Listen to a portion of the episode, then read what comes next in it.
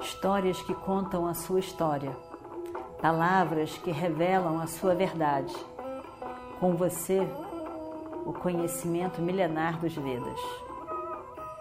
Escute diariamente e recomende a um amigo.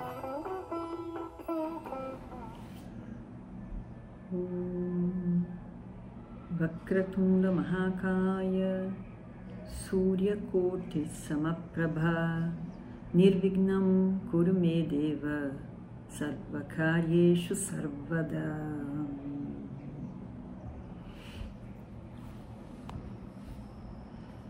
Nós vimos então o final do que é chamado de é o sexto capítulo, com vários subtítulos, subcapítulos, e esse capítulo era sobre Bhishma.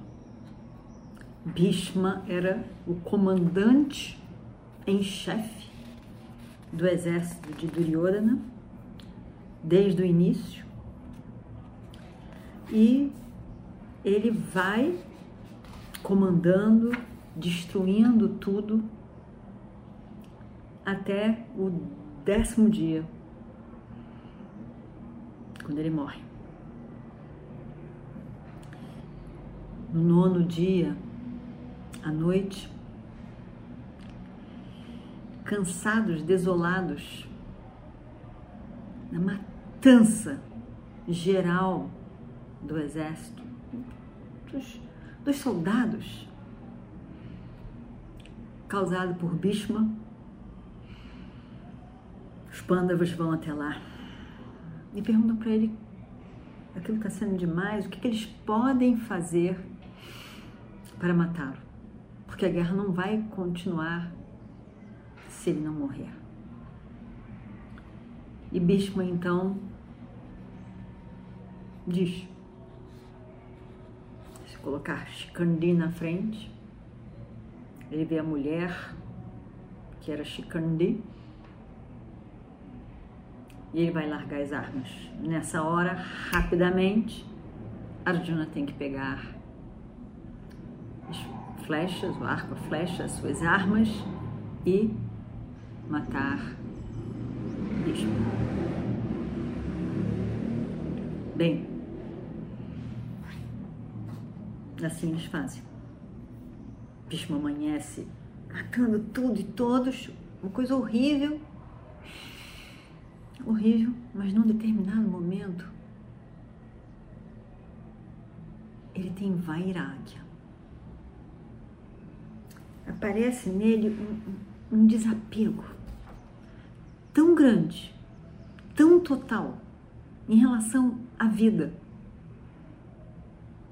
ao que ele estava fazendo, aquela guerra, aquilo tudo que ele tinha vivido, que ele tinha deixado acontecer, que ele tinha feito.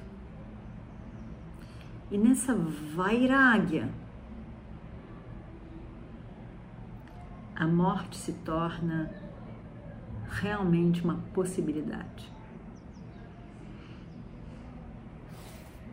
Bhishma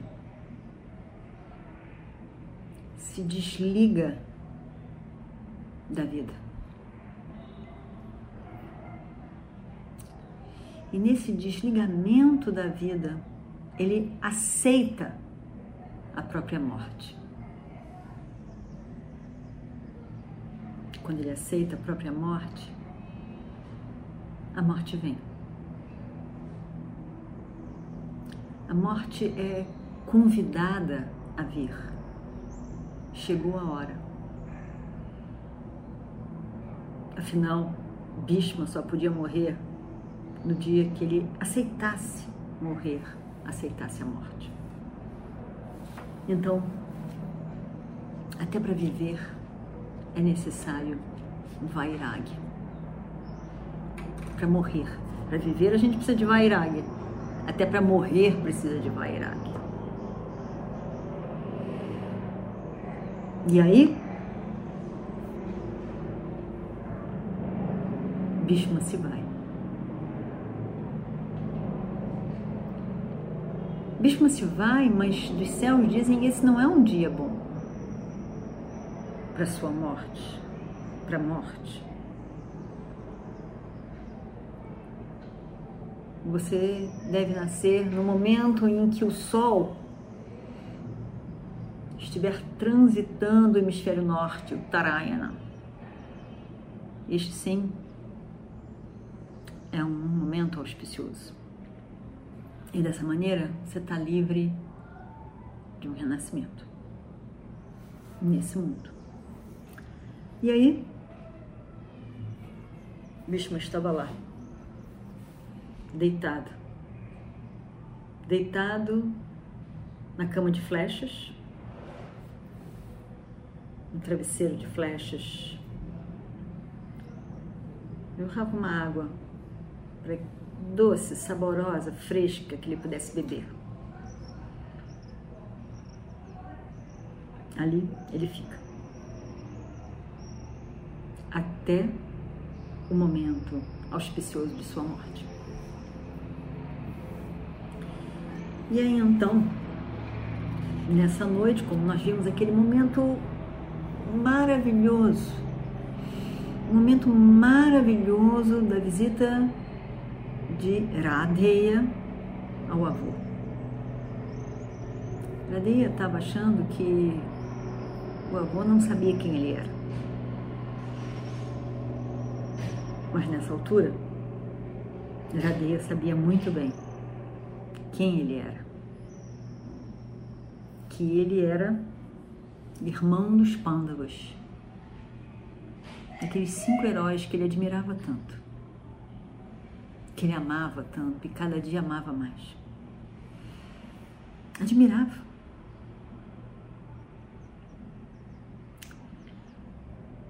E quando ele chega,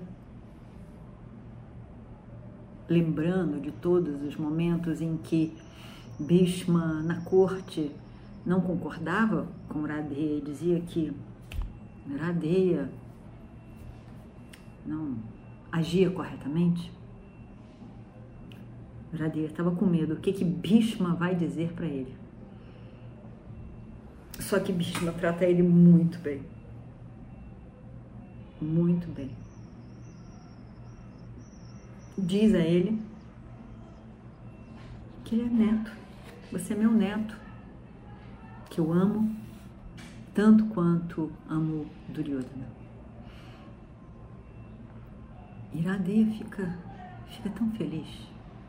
Você é um grande guerreiro, um grande kshatriya. Iradeya fica tão feliz. Reconhece Iradeya como neto. Elogia Iradeya. Diz que ele é correto. Dármico. Mas como que você foi contra mim tantas vezes na corte, avô? Porque você agia contra os seus irmãos, os Pandavas, querendo destruí-los. E só porque você estava do lado de Duryodhana apoiando, Duryodhana foi, foi capaz de tentar a destruição dos Pandavas. Contando com você, ele entrou nessa guerra. Eu via você como responsável por todo o antagonismo que foi feito contra os Pandavas, a injustiça feita pelos Pandavas. Porque Duryodhana fez tudo isso porque você estava lá. Eu também achei em vários momentos que você tinha uma atitude muito egoísta. Ou talvez não egoísta, porque ele também reconhecia em Radeia, um grande doador. Mas, além de, de ir contra os pândavas, ele era arrogante. Você tinha uma posição arrogante, achando que você podia destruir todos os pândavas a qualquer hora. Essa atitude eu não gostava. Os pândavas são muito queridos para mim. Eu não apoiava a destruição deles. E por isso, em vários momentos, eu fui contra você, mas o meu coração sempre acolheu completamente você, meu neto. Radeia não esperava aquele amor, aquele carinho, aquele abraço, aquelas palavras, aquele acolhimento. Iradeia realmente se emocionou muito. Muito. Ele ficou tão feliz. Ele ficou tão feliz porque ele, ele, ele se sentiu adequado. Ele se sentiu completo tudo aquilo que ele buscou, aquela identidade, aquele conforto, aquele, aquela aprovação, ele encontrou ali, em Bhishma, o seu avô, que o considerou como neto. E ele ficou muito feliz. Então, naquele dia, como é a vida? Naquele dia em que tudo aquilo que Radeia mais desejava, ele conquistou naquele dia, a partir daquele dia, ele tinha a terrível missão de destruir os seus irmãos, entrar na guerra contra os seus irmãos, que ele queria abraçar, que ele queria conversar, com quem ele queria dividir tudo que era deles, os irmãos. Mas não era possível. Gradeia sabia muito bem. Então, ele se deitou, mas ele estava com o coração tão pleno, uma satisfação tão imensa, um conforto tão incrível no seu coração, que ele deita esquece de tudo. O conforto era imenso e o sono logo chega. E ele dorme. Dessa maneira, com a morte de Bhishma, esse capítulo do Mahabharata, que são 18 capítulos, esse capítulo 6 termina. É o grande capítulo 6, com vários subcapítulos. Agora nós vamos entrar no sétimo capítulo, que é Drona, sobre Drona, Dronacharya, o mestre Drona. E aí então nós vamos ver pela primeira vez em toda essa batalha.